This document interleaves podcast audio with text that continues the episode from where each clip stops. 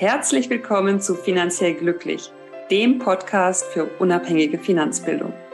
Mein Name ist Katrin Löhr. Ich bin Professorin für Finanzwirtschaft und ich liebe es, Menschen finanziell glücklich zu machen. Herzlich willkommen zu einer neuen Episode von Finanziell Glücklich. Ich freue mich, dass wir heute nochmal über das Thema Immobilien sprechen und zwar vor allen Dingen die Immobilie als Eigenheim. Ihr wisst ja, es ist ein Riesenunterschied, ob ich eine Immobilie zur Eigennutzung kaufe oder zur Fremdvermietung. Und wenn wir jetzt auf die Eigenheimbesitzer schauen oder auf die Menschen, die sagen, hey, im Moment gehen die Immobilienpreise wirklich breitflächig doch nach unten. Wir merken da, dass es mehr Angebote auf dem Markt gibt. Wir merken, dass die Makler wieder zurückrufen. Wir merken, dass wir vielleicht auch mal wieder ein bisschen verhandeln können und nicht direkt hochgejagt werden.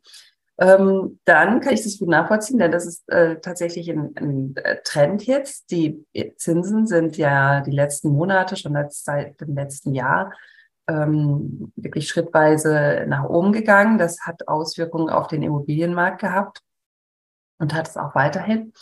Und da ist vielleicht äh, für die eine oder andere Familie ähm, auf einmal wieder ein Eigenheim in Sicht. Und da wollte ich euch nur ein paar kurze Hinweise geben, dass ihr da jetzt die Situation bestmöglich für euch nutzt und ja, nicht in die Zinsfalle reintappt. Denn ähm, die Zinsfalle äh, hat ganz viel damit zu tun, wie viel ich tilge. Denn im Moment sind die Zinsen ja noch relativ günstig. Ja, im Vergleich zur Vergangenheit ist da natürlich einiges passiert. Ähm, da wurden sie schrittweise angehoben. Sie werden auch weiterhin schrittweise angehoben werden. Das ist ja schon angekündigt. Ähm, dennoch, wenn man jetzt heute mit zehn Jahre Zinsbindung so 3, irgendwas Prozent zahlt, dann ist das immer noch recht überschaubar. Wir hatten dann natürlich schon ganz andere ähm, Phasen, wo wir acht, neun Prozent und auch zweistellige Zinsen gezahlt haben. Und ähm, da möchte ich euch gerne auf was hinweisen. Denn es gibt, wie gesagt, die Zinsfalle, die immer dann zum Zuge kommt, wenn während der Laufzeit des Darlehens nicht genug getilgt wird. Das heißt, wenn ihr zur Bank geht, dann habt ihr meistens irgendwas Richtung zwei Prozent Tilgung. Ihr könnt mal schauen, wie viel ihr euch vielleicht doch noch leisten könnt, um jetzt diese Phase der vielleicht noch attraktiven Zinsen, wir wissen es ja nicht, wie weit es noch äh, angehoben wird, ähm, damit ihr die optimal für euch nutzt. Denn wenn ihr so wenig wie möglich tilgt als Eigenheimbesitzer, dann zahlt ihr im Grunde eine ganze Menge Zinsen. Ihr könnt euch das auch mal auflisten lassen, wie viel das denn über die Laufzeit ist. Und ihr nutzt diese Niedrigzinsphase nicht. Denn viele möchten dann eine Zinsbindung von zehn Jahren, weil es natürlich etwas günstiger ist, als wenn ich auf 15 oder 20 Jahre gehe. Auch nicht jede Bank bietet 20 Jahre Zinsbindung unbedingt an. Ähm, auf der anderen Seite habt ihr dann eben in diesen zehn Jahren ähm, ja wirklich die Chance, möglichst viel zu nutzen. Aber nach den zehn Jahren ist diese Zinsbindung aufgehoben und dann ist die Frage, wo stehen die Zinsen dann? Und da würde ich euch wirklich dazu einladen, mal zu schauen, wie hoch ist die Restschuld nach zehn Jahren? Was passiert, wenn der Zins bei acht, neun oder zehn Prozent ist? Was passiert denn im Gegenzug, wenn ihr die Zinsbindung noch auf 15 Jahre verlängert? Dann erhöht sich der Zins etwas. Ja? Ähm, aber dann habt ihr natürlich eine längere Sicherheit, könnt länger zu diesem ja nun planbaren Zinssatz tilgen. Und ähm, wenn ihr mal wirklich vergleicht, wie lange braucht ihr denn, um das Darlehen zu tilgen, wenn ihr mit 1,5 oder 2 Prozent tilgt versus wenn ihr mit 3 oder 4 Prozent tilgt, das ist schon ein Riesenunterschied. Und beim Eigenheim ist es ja so, ihr habt da ja keine Vorteile von, von Zinszahlung. Also bei fremdvermieteten Immobilien kann man auch sagen, naja, die Zins, der Zinsaufwand wird von den Mieteinnahmen abgezogen. Das heißt, habe ich eine steuerrechtliche Relevanz. Aber das habe ich ja beim Eigenheim alles nicht. Das heißt, beim Eigenheim zahle ich meine Immobilie aus dem Netto ab. Und ähm, je mehr Zinsen ich da zahle, desto schlechter ist es für mich im Grunde. Ja. Deshalb schaut, dass ihr da wirklich ähm, eine realistische Rechnung macht, dass ihr Möglichkeiten der Sondertilgung habt, dass ihr ähm, auch wirklich euch einen Finanzplan macht, dass ihr Eventualitäten mit einbezieht, äh, gerne die positiven, die machen natürlich mehr Spaß, aber auch die negativen. Was ist, wenn einer von euch einen Job verliert? Wie ist die Absicherung, wenn etwas Unvorhergesehenes passiert und so weiter und so fort?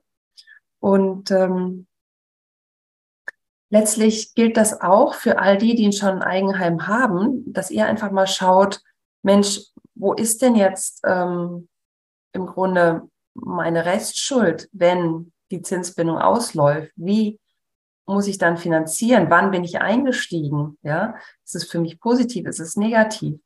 Ähm, und letztendlich gibt es dann natürlich auch Möglichkeiten, in Richtung Bausparvertrag, wobei ich wirklich sagen muss, das ist jetzt nicht für jede Situation immer gut. Es wird gern so irgendwie für Kinder oder so genommen. Das ist nicht unbedingt immer das Beste. Da gibt es andere Möglichkeiten. Aber wenn es um die Absicherung von einem Zinsrisiko geht, dann kann es durchaus auch mal Sinn machen. Auch hier bitte auf die Kosten achten. Ähm, es ist auch so, wenn ähm, letztlich ein Bauspardarlehen abgeschlossen wird über einen Bausparvertrag, dann ist es unter einer gewissen Summe auch gar nicht mit einer Besicherung zu hinterlegen. Das kann eben auch einen Sinn machen, wenn ihr das im Grunde noch zusätzlich als Eigenkapital nehmen könnt, um dann eine andere Finanzierung günstiger zu bekommen. Also es gibt da schon die eine oder andere Möglichkeiten, die man äh, sich durchdenken kann. Wichtig ist, schaut immer bis zum Ende und schaut, wie ist eure Finanzierung jetzt? Wie sieht es in einigen Jahren aus? Wie viel Restschuld? Was passiert, wenn der Zins bei XYZ steht? Ja, ähm, da könnt ihr ja auf jeden Fall im Internet äh, genügend Rechner finden, beziehungsweise je nachdem, wenn ihr Excel-Freaks seid, dann macht ihr das vielleicht selber. Aber letztlich ist es das wirklich das Wichtigste, die ganze Eigenheim-Thematik wirklich bis zum Schluss durchzudenken, mit allen Eventualitäten, Eigenheim möglichst schnell tilgen. Es ist immer noch eher Konsum als Investition. Gerade jetzt im Moment, wenn die Preise eher runtergehen, ja, in der Vergangenheit war es vielleicht nochmal so, dass man in eine Zinsphase geraten ist, dass man mit dem Eigenheim auf einmal auch eine super Rendite hatte. Ähm, das ist, wenn man das historisch betrachtet, ähm, eher die Ausnahme zumindest auf realer Sicht gesehen.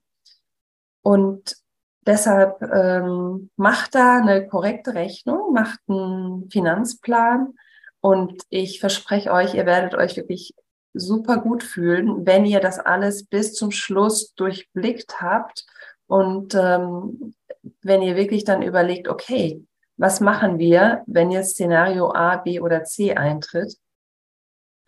und ähm, ja, da nicht so komplett blind durch die Gegend lauft. Und deshalb Augen auf bei der Zinsfalle vom Eigenheim, gerade jetzt bei äh, ja, steigenden Zinsen und ja doch zumindest punktuell teilweise stark fallenden Immobilienpreisen. Da lohnt es sich, das Ganze mal bis zum Schluss sich anzuschauen.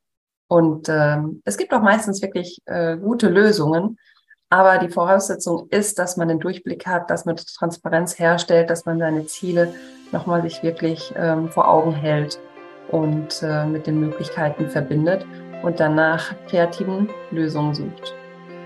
Das war's für heute und ich wünsche euch eine gute Zeit. Bis bald. Ciao.